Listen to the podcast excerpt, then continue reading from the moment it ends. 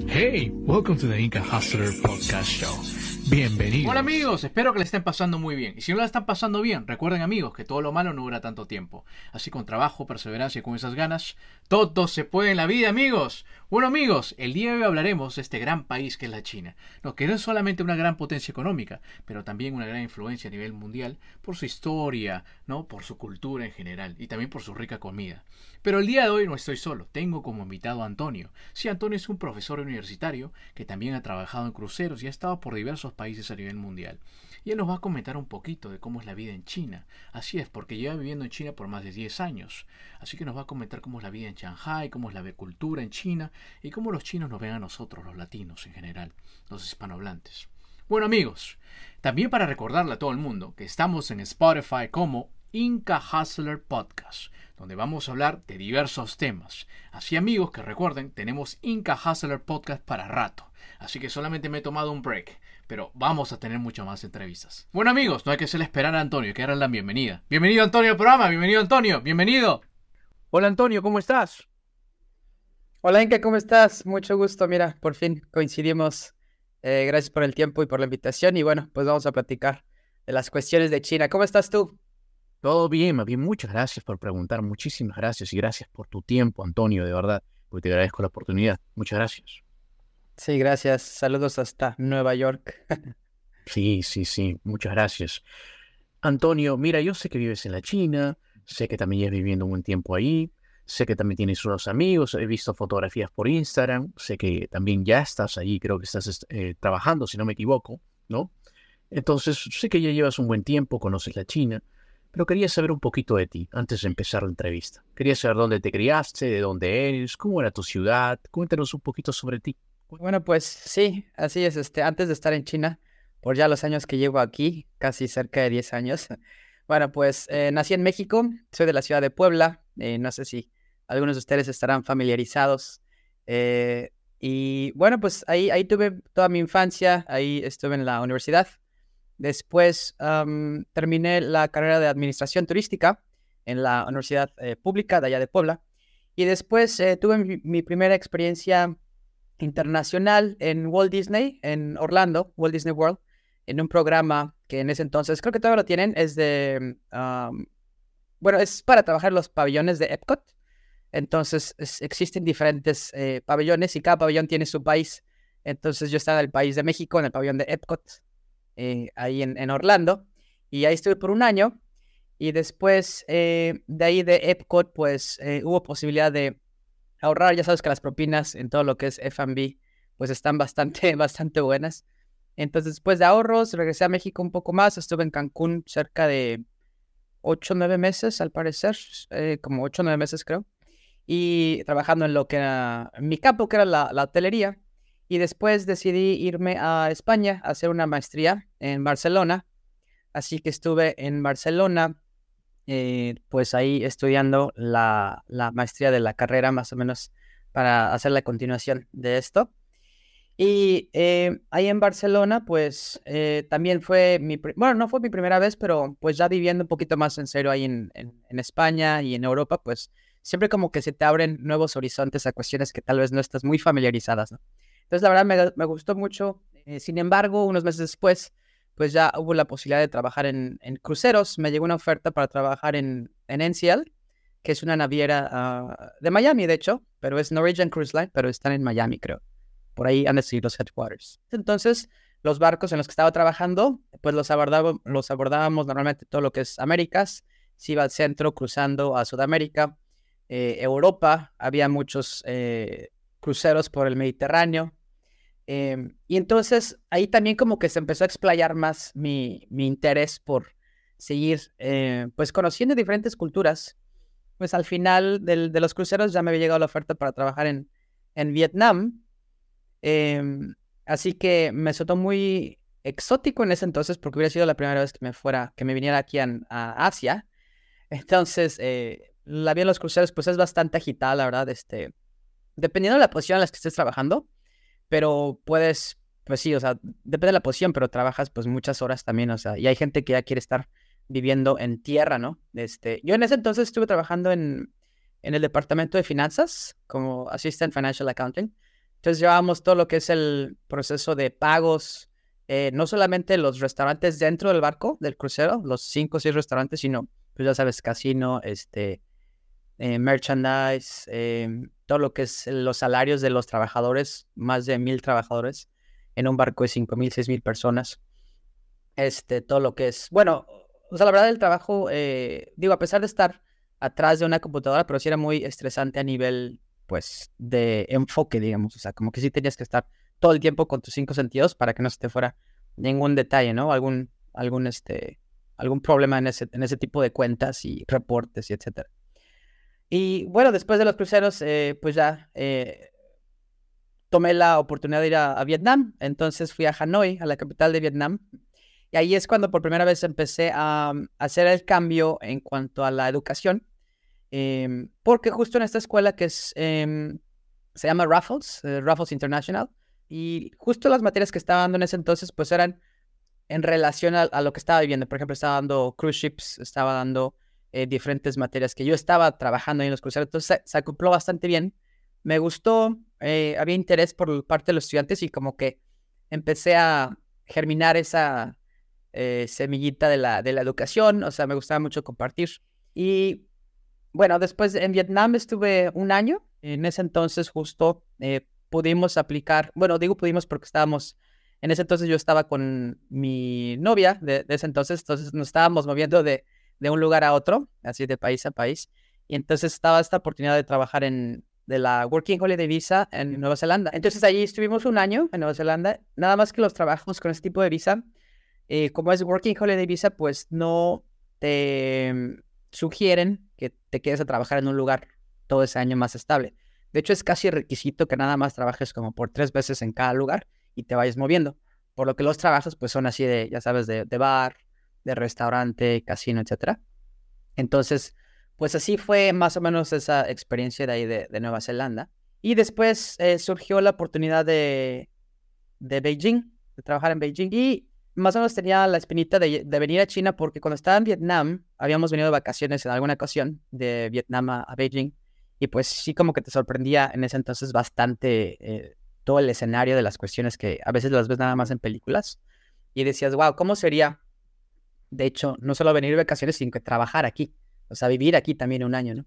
Eh, veo que has visto el mundo, te has dado la vuelta al mundo completamente, te has dado la vuelta al mundo, comenzaste en Orlando, después te fuiste a Europa, a España, después bajaste hasta Nueva Zelanda, ¿no? Bueno, antes de eso en Vietnam, en el Asia, Nueva Zelanda, después de ahí este, eh, en Tailandia te había llamado la atención y, en el Asia, cuando ya llegaste al Asia, te había llamado la atención la China, ¿no? Por completo. Pero te hago esa pregunta, cuando te fuiste atrás, cuando llegaste por primera vez, el primer país que saliste, ¿cuál fue? Orlando, ¿correcto? De Estados Unidos. Sí, eh, bueno, ahí fue ya como parte de la experiencia cuando tenía 24, eh, 25, pero fíjate que hubo una mm, experiencia que tal vez pudo haber intervenido en cuanto a mi manera de pensar, como que a nivel como internacional, porque cuando yo tenía 20 años, 21 años, tuvimos, eh, existe esta asociación que se llama AFS, American Field Service, que es como Rotarios y Rotary, algo así. Entonces tuvimos a una estudiante, a una chica en, casa de familia eh, de intercambio. Ella era, bueno, es de Finlandia y estuvo eh, viviendo con nosotros en la casa por un año. Entonces ella llegó de, Finlandia sin hablar nada de, nada de español. O sea, eso, es lo que hacen ese tipo de organizaciones. Los ponen en casas este, que sean como que sus familias locales en ese. Y ellos se, aventuran a, conocer todo lo que tiene que brindar el país. Y, por ejemplo, ahí en Puebla, pues estaba esta asociación, eh, también digo, está en todos los estados, pero en, en Puebla, eh, creo que cada año, cada seis meses, habían como que diferentes grupos, ¿no? Entonces, eh, que llegaban de estudiantes de AFS. Entonces, yo creo que el hecho de como que entender que hay otra persona que venía del otro lado del mundo con ese tipo de cuestiones de experiencias y para ella era todo nuevo, yo también como que me, me, ponía a preguntar de que, ok, bueno, ¿cómo será allá, no? O sea, ¿cómo será más bien el del otro lado del mundo? Porque ella pues se sorprendía de cuestiones que para nosotros se nos hacía tan normal, ¿no? Y todo para ella era, pues súper nuevo y ella estaba haciendo su último año de preparatoria. Entonces, eh, pues ella se insertó directamente en la cultura de México, Puebla, tenía sus amigos, se iba de fiestas, restaurantes, cuestiones así, ¿no? Y pues yo era, digamos, como que su hermano postizo, digamos, ¿no? Este, entonces ahí como que te das, te vas dando cuenta de cómo van pensando, cómo va calculando. Y aparte cómo ella empieza a, aprender español. O sea, porque pues en mi familia casi no hablan inglés. Entonces, pues en los primeros días, yo, yo era el único, de los únicos, bueno, que, que podía como que hacer las, las traducciones. Y pues siempre estaba ahí como que ayudando, ¿no? Este, bueno, ella dice que esto, ok. Interesante. Entonces fue cuando tuviste que ella venía de Finlandia, ella venía de un programa, digamos, ¿no? La universidad. Y cuando tuviste eso también, te sorprendías de las cosas que ella se, se sorprendía del país, ¿no? Y ahí también tuviste cómo, cómo será allá, cómo será también allá. Exacto. Claro, se te prendió Exacto. la chispa, ¿no? Sí, y al final de su programa, ella después de un año se fue, se regresó, quedamos como buenos amigos. Y yo tuve la oportunidad de, irme como, como a visitarlas al próximo año, ¿sabes? O sea, me fui a, a Finlandia, así como por, por, vela- por el verano, como por un mes, este, con unos otros tres amigos. Entonces fuimos como que a visitar por primera vez Europa, este, cuando tenía como 20, 20, 20 21 por ahí. Este, entonces, eh, esa fue la primera vez que realmente salí de, de México y fui a, ahora yo como que a hospedarme a su casa, ¿no? Y de ahí como ella había tenido amigas que también estuvieron en Puebla, pero ellas se regresaron a su casa ahora en Bélgica o así. Entonces aprovechamos para ir este, Finlandia, Bélgica y así, Alemania y tal. Solo fue un verano. Ya regresé, este, y pues seguí con la universidad, ¿no?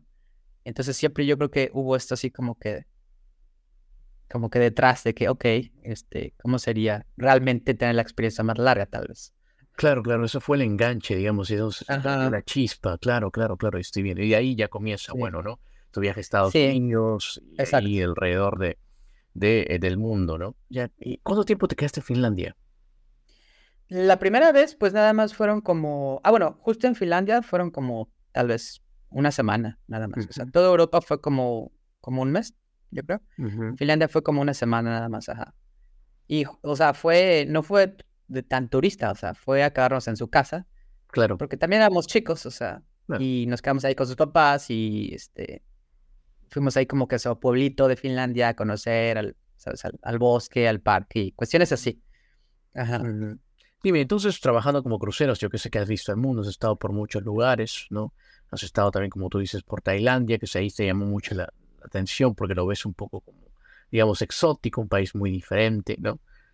Pero ¿cuál fue la pregunta que te hiciste de vi- vivir en la China? Porque tú dijiste cuando estuviste en Tailandia o en el Asia, que ahí tú te preguntaste cómo será vivir en la China, pero ¿por qué? ¿Por qué nació eso? Cuéntame, ¿un amigo? ¿Tal vez una influencia? ¿Tal vez una situación de trabajo? ¿Por qué? Pues yo creo que, bueno, recuerdo mis estudios de turismo, eh, pues siempre se habla mucho del, del sector turístico eh, en China, cómo estaban haciendo la apertura a nuevas, este, nuevos, nuevas entradas de turismo. O sea, China no hace mucho que abrió el turismo, ¿no? Bueno, 1978, al parecer, con las reformas de, en ese entonces, este, educativas y apertura de Deng Xiaoping. Bueno, han, han, han tenido bastantes procesos, o sea, como son eh, a, a- a nivel teórico hay como cuatro procesos por los que han pasado y ahorita hasta los últimos, digamos, 10 años, pues ya están como que más, bueno, en el 2013, como que abrieron demasiado y, había estudios, había aperturas y como que impulsaba mucho el turismo doméstico.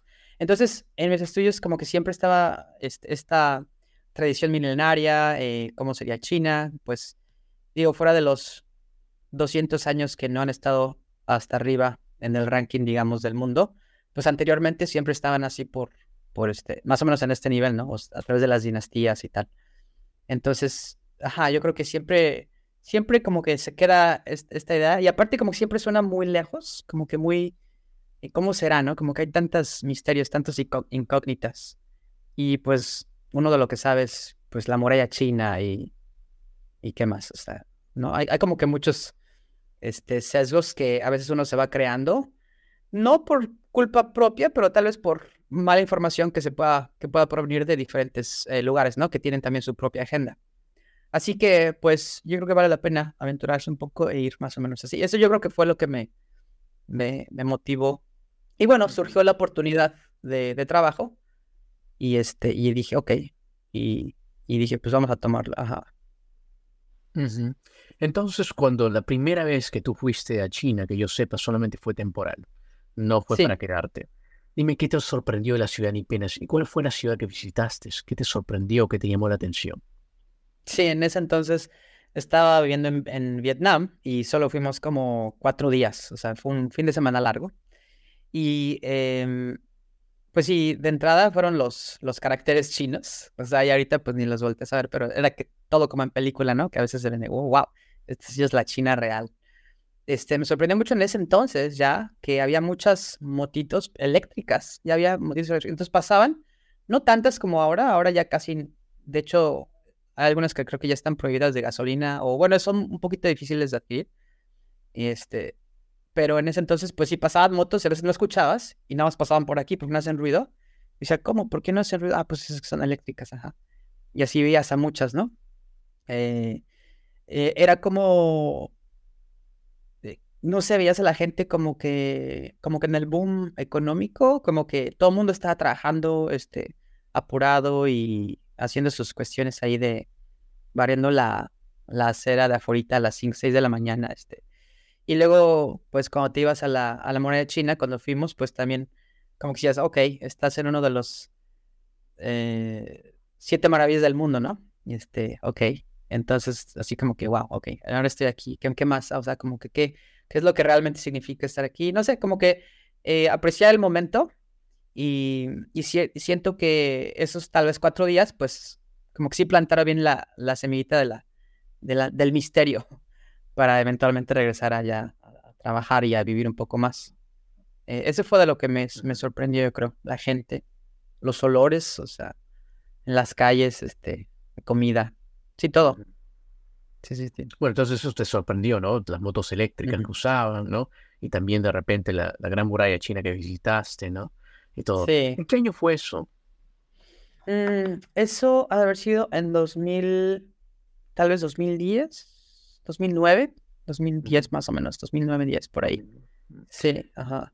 Y ahí, bueno, regresaste a Vietnam y en Vietnam te seguiste tu crucero y después te fuiste, creo, a, a- a- a más a, a Oceanía, ¿no? A Nueva Zelanda, Sí. que éramos. Ujú. Solo que en Vietnam no estuve en cruceros, o sea, ahí estuve trabajando bien este un año.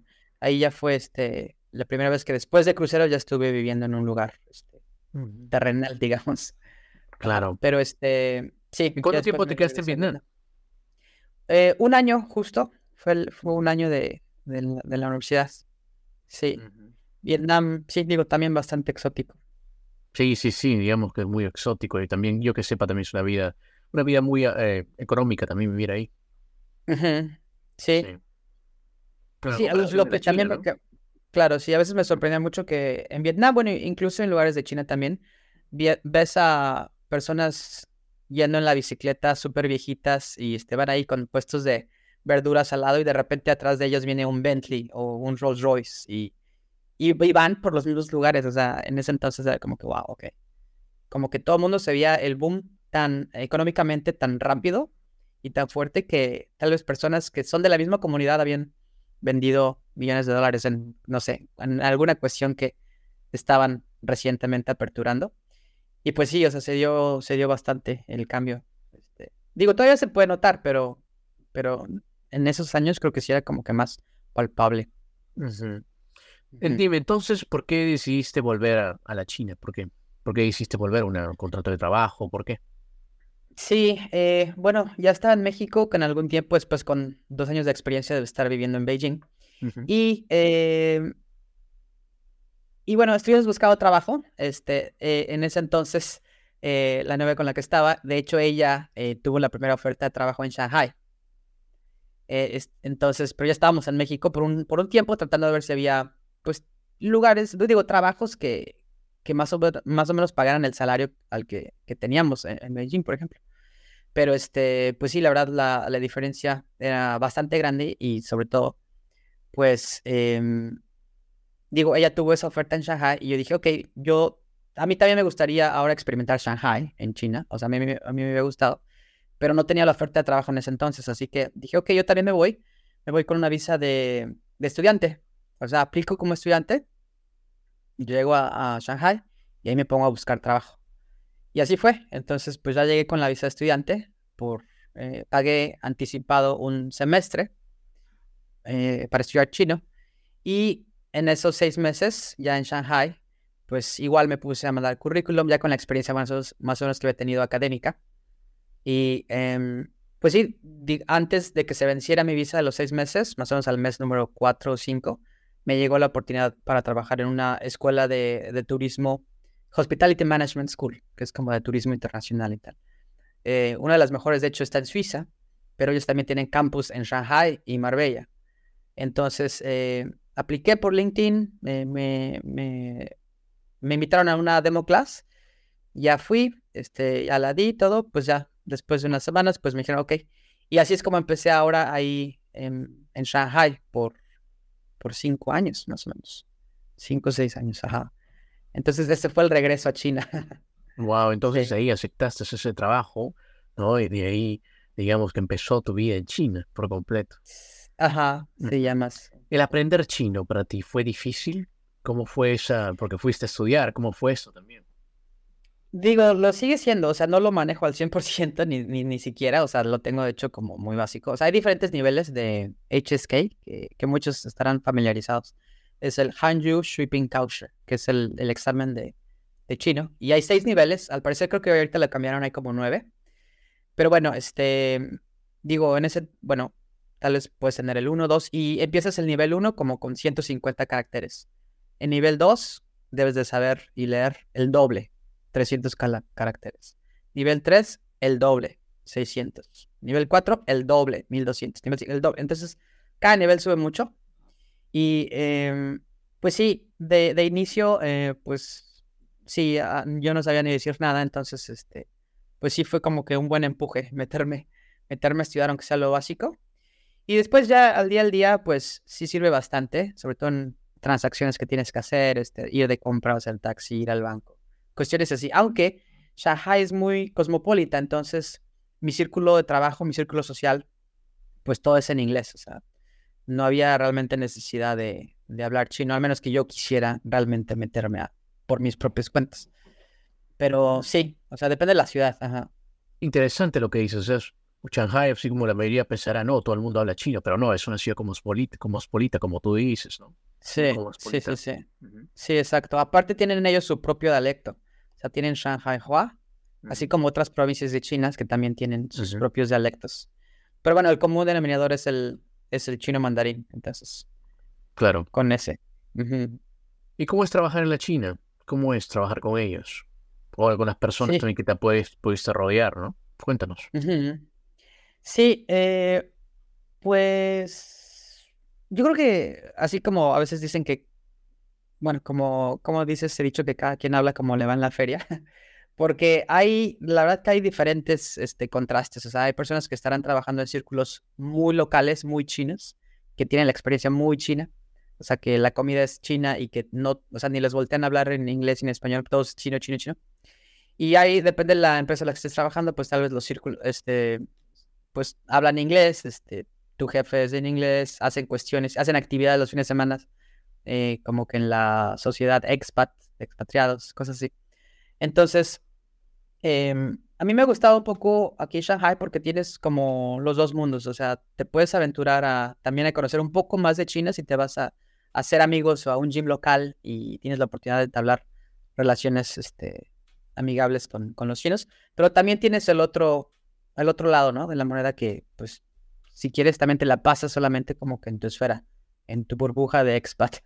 Entonces, pues ahí vas más o menos como que balanceando las situaciones. Eh, bastante conveniente, o sea, la verdad bastante... Uh, digo, es una ciudad con más de 25 millones de personas, casi 30 creo. Igual que Beijing, entonces hay círculos sociales para todo. Este, te metes al WeChat, que es la aplicación que aquí tenemos, ¿no? Entonces hay, grupos, de hecho aquí en Shanghai hay grupos de salsa, grupos de eh, stand-up comedy, eh, grupos de chino, grupos de, todo, o sea, de todo, o sea, hay, hay grupos para todo. Entonces, eh, es muy conveniente. ese lado me ha gustado bastante de, aquí de, de, China y sobre todo de Shanghai. Mira, qué interesante, qué interesante. Sí, porque la mayoría pensará, no, bueno, vive en la China, trabajará con muchos chinos, pero también, como tú lo dijiste al comienzo, es una ciudad cosmopolita, es una ciudad donde también puedes trabajar con muchas personas de diferentes países. Y ahí se generan diferentes comunidades, ¿no? En diferentes comunidades, como tú dices, comunidades para ir a bailar, comunidades para comer, para reunirse. Me imagino que es una ciudad muy, pero muy, digamos, bohemia también, ¿no? Hay muchas cosas para divertirse, ¿no? Y una ciudad muy dinámica, ¿correcto? Sí, digo, este, si nos aventuramos a los, al tema de la comida, hay más de 10 restaurantes mexicanos aquí en Shanghai, por ejemplo.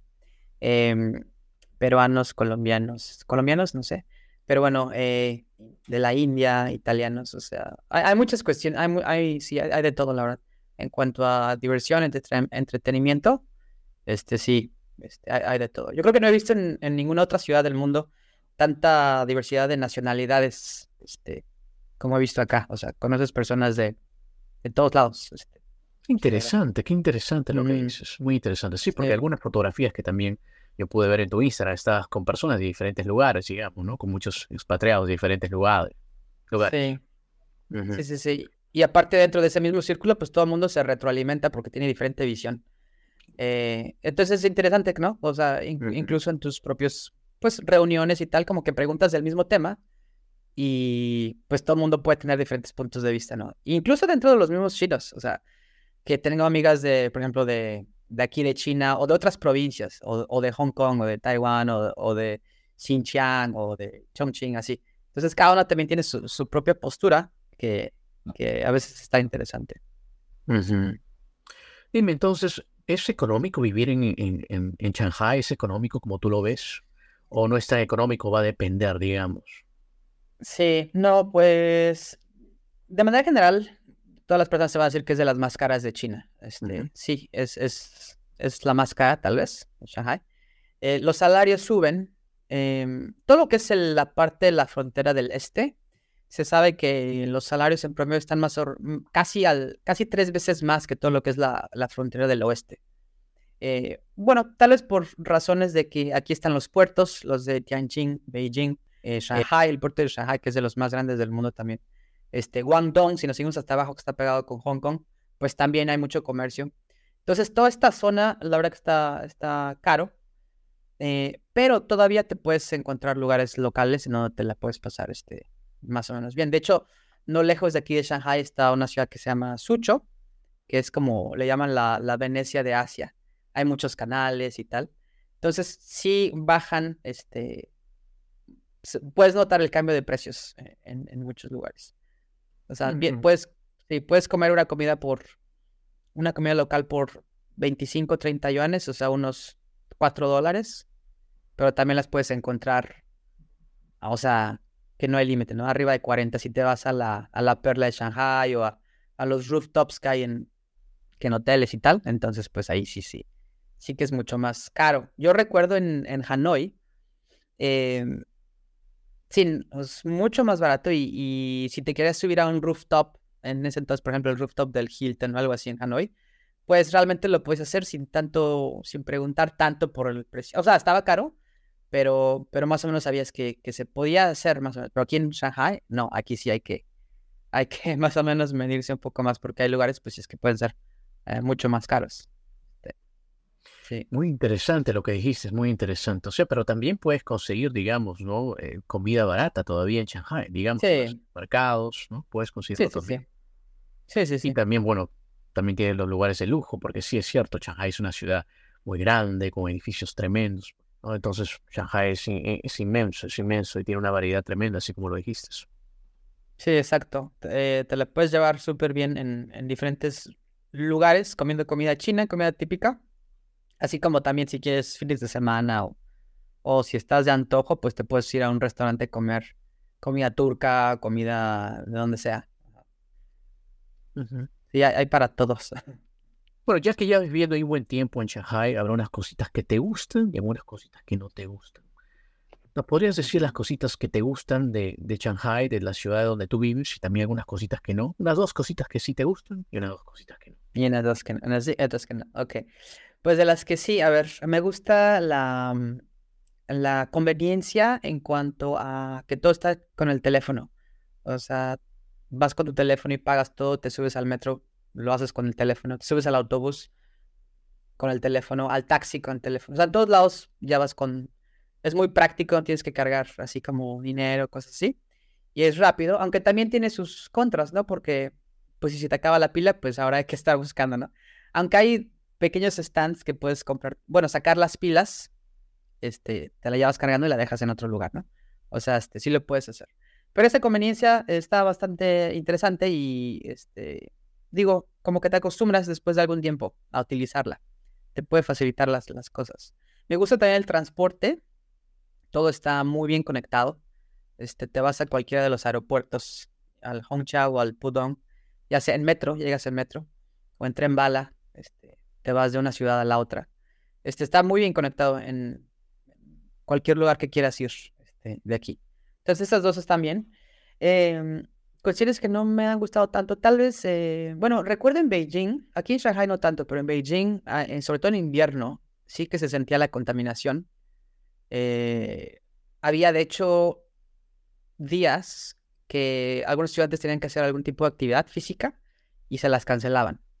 Entonces, en esos dos años que estoy viviendo allá, pues tal vez vi que cancelaron actividades físicas eh, para no exponer a los estudiantes a, ese tipo de, smog, como por unas tal vez cuatro o cinco veces este, que uno. Y, vas en bicicleta y se notaba un poquito el, a veces en invierno sobre todo, como que el, no sé, algo en la garganta que te llega, te llenabas de smog. Aquí en Shanghai no tanto, pero pues sí sé que tampoco es como que súper, súper limpio, ¿no? Eso es algo, ajá. Y ¿Y qué más? Pues yo creo que, yo creo que esas. A veces hay, hay cuestiones culturales o de modales que tal vez no te llegas a acostumbrar, ¿no? Este, si estás comiendo tal vez comida china en un lugar súper local, restaurante local, pues ves este diferentes modales de la gente cómo está comiendo y sin importar, hace todo tipo de todo tipo de sonidos por todos lados. Eh, pues comen y lo están aquí como que echando, escupiendo en el mismo, ahí juntito el plato. Entonces, si tú estás junto, pues debes de estar como que atento a eso. Pero eh, ya en estas ciudades tal vez no se ve tanto, pero sé que si vas a otras, sí, lo notas más. Por ejemplo, a pesar de que tuvimos la experiencia de COVID, pero en el 2020, 2021, eh, fui a lugares y otras provincias de Gansu o Tíbet y así, y ahí sí se nota mucho más como que la, la China rural. Entonces ahí sí, ahí sí puedes tener ese tipo de experiencias. Pero digo, eh, en balance, bien, positivo. ¿Y cómo es el trato de los chinos? ¿Cómo es el trato de los chinos a los extranjeros? ¿Cómo tú lo ves? Sí, ahí está interesante porque mm, como que sí se le... Es que también yo creo que va, va por, va por eh, provincias. O sea, digo, China siendo tan enorme, creo que el trato a los extranjeros varía un poco.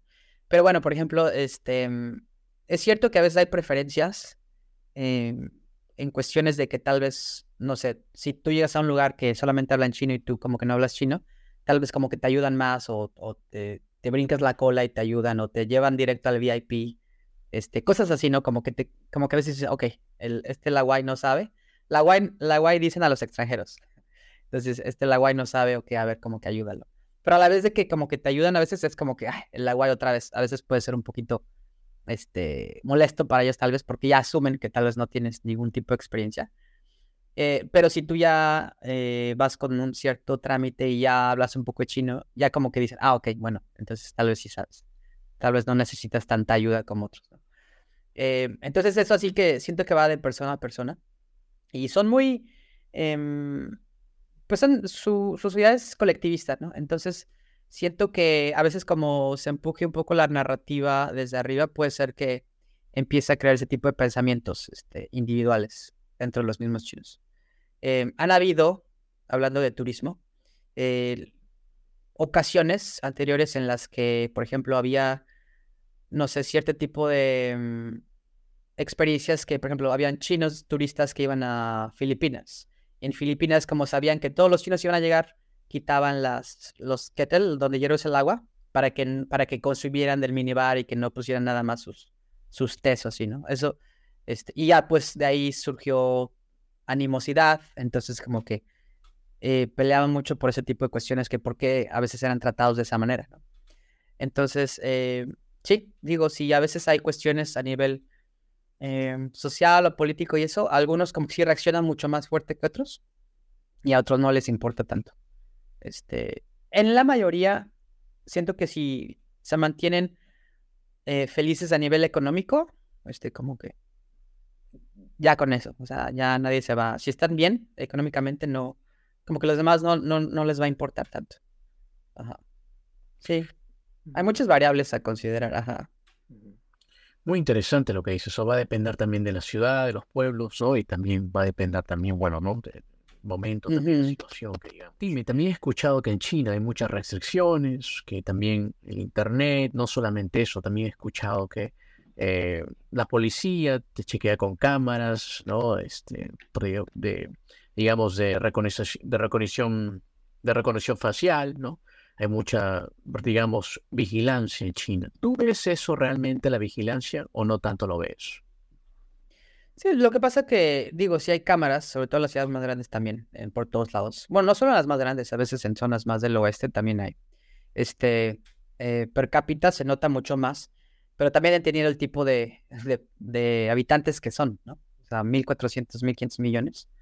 Entonces, pues sí requiere cierta seguridad. Pero bueno, hay lugares y países, eh, ciudades, por ejemplo, en London, que a nivel per cápita incluso tienen más que, que lugares de aquí, ¿no? Entonces, si, si nos enfocamos en, en, un aspecto positivo, pues puede ser que, ok, eh, pueda servir. Siempre que tú te portes bien, hagas cuestiones bien, ¿no? Que no atentes en contra de los demás, pues sí se toman como seguridad, ¿no? Eh, sí hay eh, mucha tecnología ya de verdad bastante avanzada. No me ha tocado a mí personalmente, pero sé de amigos que han llegado al aeropuerto y con su cara, pues ya los identifican y les dan los, el boleto y ya se suben al avión, ¿no? Este, pero sí todo está, la verdad, bastante ligado. O sea, yo me meto en mis aplicaciones de WeChat o Alipay y todo, o sea, ahí, ahí todo está. O sea, mm, todo lo que pague se queda registrado de alguna manera. Y está, está ligado al banco, está ligado a, tu pasaporte o sea, no puedes tener este, otro tipo de verificación con otra cuenta. Em, entonces, pues sí, está, está controlado en ese aspecto. También a veces es, ah, bueno, no, no, lo, no lo dije hace rato, se me olvidó, en cuanto a las cuestiones que tal vez no sean tan convenientes, es el hecho de la regulación de, redes sociales, no redes sociales principalmente, pero de, de ciertas prohibiciones, ¿no? En, algunos eh, websites y así. Entonces, sí, digo, para eso, este, pues la gente sobre todo los extranjeros pues tienen que estar utilizando el VPN para que cambie el protocolo de sus, de sus devices. Y, eh, o sea, hay lugares, o sea, ahí, lo puedes cambiar, digamos, o sea, puedes como que adaptarte, eh, nada más que a veces sí cuestan un poco más de trabajo, cuestiones que serían simples en algún otro lugar. Pero este, pero sí puedes más o menos, digo, eh, acomodarte, ¿no? Sí, entiendo, entiendo, sí, porque había escuchado que también hay muchas, como te digo, sí, la tecnología en China es, está bien avanzada, lo que veo. Se puede hacer muchas cosas con esa aplicación WeChat, no pagar muchas cosas, tu pasaporte, hay muchas cosas que se pueden hacer, pero también escuché que había algunas restricciones, tal vez en el sentido de eh, mucha vigilancia, eso me refiero, había mucha vigilancia, por lo mismo que tienen todo prácticamente. Eh, algunas noticias que se oyen, que entras a un lugar, todo está registrado, ¿no? a una tienda o a un lugar, digamos, para hacer unos papeles en embajada o algo papeles en China y está todo, todo registrado. Pero me llamó mucho la atención al respecto. Sé que en muchos otros lugares también, también eh, se tiene, nada más que tal vez no se hace tanto enfoque, ¿no? Ah. Eh, sin embargo, en cualquier lugar que sea, si se tal vez se utiliza de manera positiva, eh, puede ser que, que, que, pueda ayudar en algunos casos. Em, ¿no? Entonces, pues hay gente que, que sí, como que no les, no les importa tanto el hecho de que estén como que checando el WeChat y cuestiones así. E, en el momento que haya inestabilidad económica, cuestiones de ese estilo, ahí sí eh, la gente como que se, se empieza a poner un poquito más atenta a, restricciones y así. Entonces por eso es tan importante que en uno de los aspectos de China en cuanto a que sigan creciendo es el aspecto económico. por eso su empuje con, con tanto GDP porcentual por año y así, ¿no? Como que para que todo vaya bien creciendo. Ajá. Entiendo. Y si te pregunto, Antonio, ¿cómo son los chinos? ¿Cómo tú lo describirías? ¿Cómo son los chinos? eh, ¿Cómo son? Es que digo, generalizar está bastante, bastante fuerte, pero bueno, que puedo decir que son, en su mayoría, las personas que son muy prácticas, eh, muy pragmáticas, eh, tienen este concepto de, de Confucio, creo que dijo, o, o creo que, bueno, después alguna persona que decía que no importa de qué color sea el gato, siempre que cacha al ratón. Entonces, eh, el método tal vez no les importa tanto siempre que justifiquen el, el outcome o el resultado.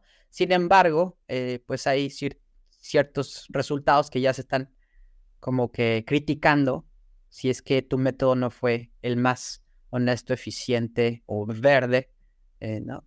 Entonces, pues ya también se están tomando un poco en cuenta eso.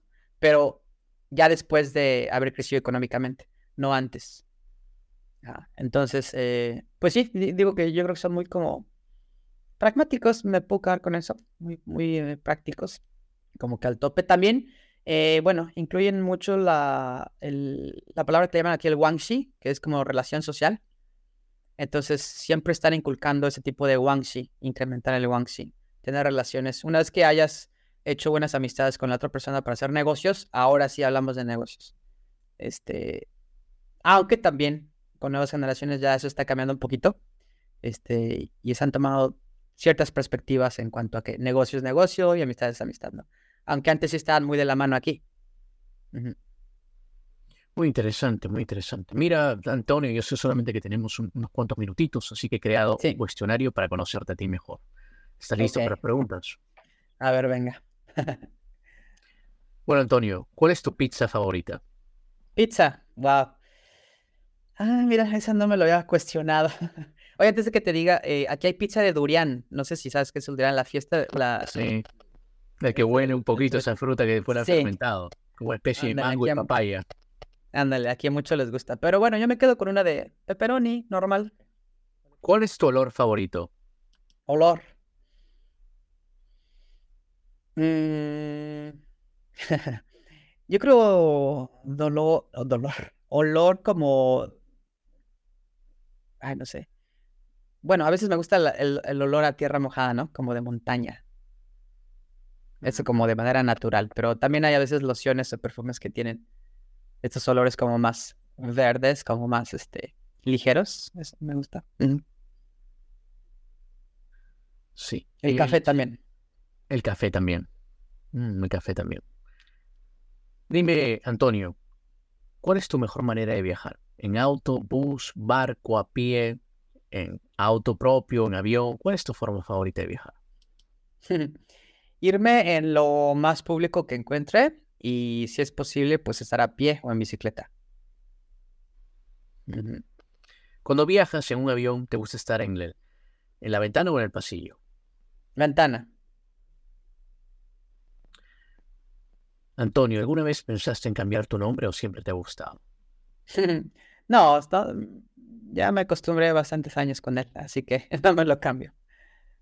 Mm. ¿Cuál es la aplicación más usada tuya en el teléfono? Mm, WeChat. Se nota que vives en China. Sí. Sí. Sí, no, aquí, aquí lo utilizas para todo. ¿Te gustan los libros de papel o los audiolibros? Mm, ya me estoy adecuando a los tiempos.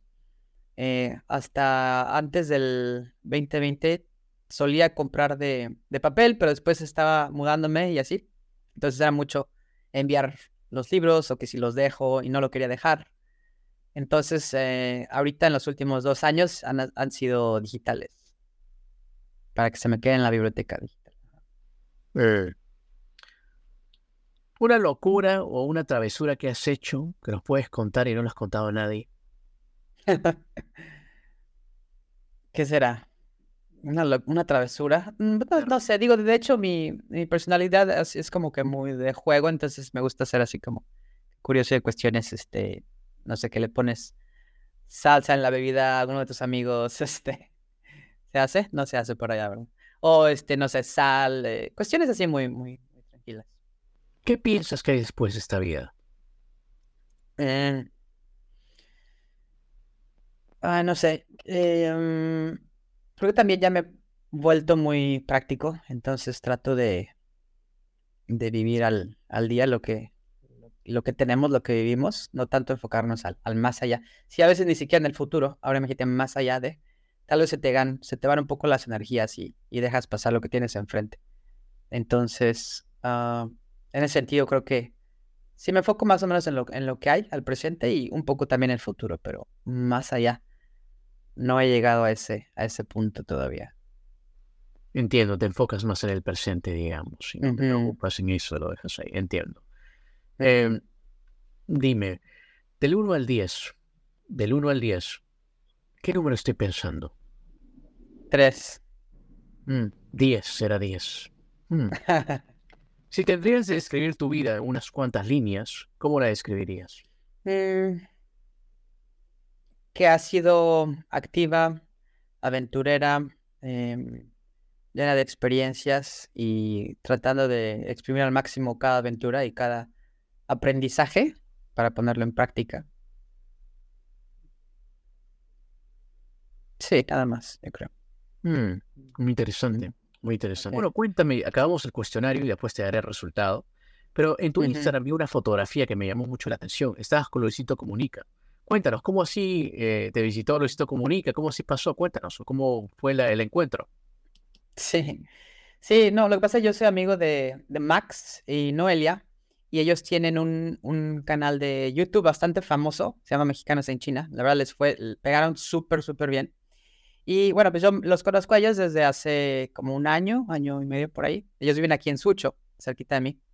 Y este, pues hacemos actividades, nos vemos de repente. Él también jugaba americano como yo en la universidad. Este, eh, y pues él ya a tener este canal tan grande, pues tuvo, eh, Luisito iba a venir a China, entonces hubo contacto y después, este, pues ellos se vieron y en alguna noche, eh, pues coincidimos que yo estaba en Shanghai y ellos iban a ver para cenar. Así que dijeron, oye, pues vamos, vamos, estás por aquí, sí, sí, ok, pues me les uno. Y entonces, pues ya, fui también ahí. Y así es como fuimos a comer a este lugar, hicimos la reserva ahí. Se llama Barbarian, Barbarian, ajá. Sí, bastante, bastante bien. Bonita noche. Tomaron unas copas ahí, la pasaron bien entonces. Sí, sí, sí, bastante bien. Este, súper ameno. Eh, la verdad, este, muchas cuestiones bastante interesantes de, del proceso de cada uno de ellos, ¿no? Y sí, súper interesante, estuvo bien, nos las pasamos divertido. ¿Y qué le llamó la atención a Luisito, que tú sepas? ¿Qué, qué le llamó la atención de repente que te preguntaba? O... bueno, pues es que él... Sí, claro, lo que pasa, bueno, él ya, ya ha estado bastantes veces también, ¿no? Entonces, pues ya hay muchas cosas que tal vez ya se las sabe. Eh, muchísimas, ¿no? Pero sé que eh, sé que recientemente también hice un video de, de, que estaba un poco extrañado en cómo los repartidores de comida, los delivery, como son motos eléctricas, este, pues ellos y andan todo el día afuera. Entonces hay como ciertos stands con lockers que ellos van después de 3, 4 horas de trabajo, cambian, sacan su pila de la moto y la ponen y así van, siguen, siguen, siguen, se gastan la pila y la vuelven a poner y así siguen, siguen, siguen. Entonces eso creo que fue curioso, ajá, para él una de las cuestiones, pero, pero sí, digo, hay varias, hay varias también, ajá. Claro, claro, me imagino. Bueno, cuéntame, bueno, ya llevas un buen tiempo viviendo en China, ¿no? Eh, conoces muchos chinos, también este, te, has sumergido a la, cultura, también tienes muchos amigos de todos los países, también una ciudad muy cosmopolita, como tú lo has describido, Shanghai. Pero tú te piensas o te ves en el futuro retirar en China? Mm, no, no creo, no creo.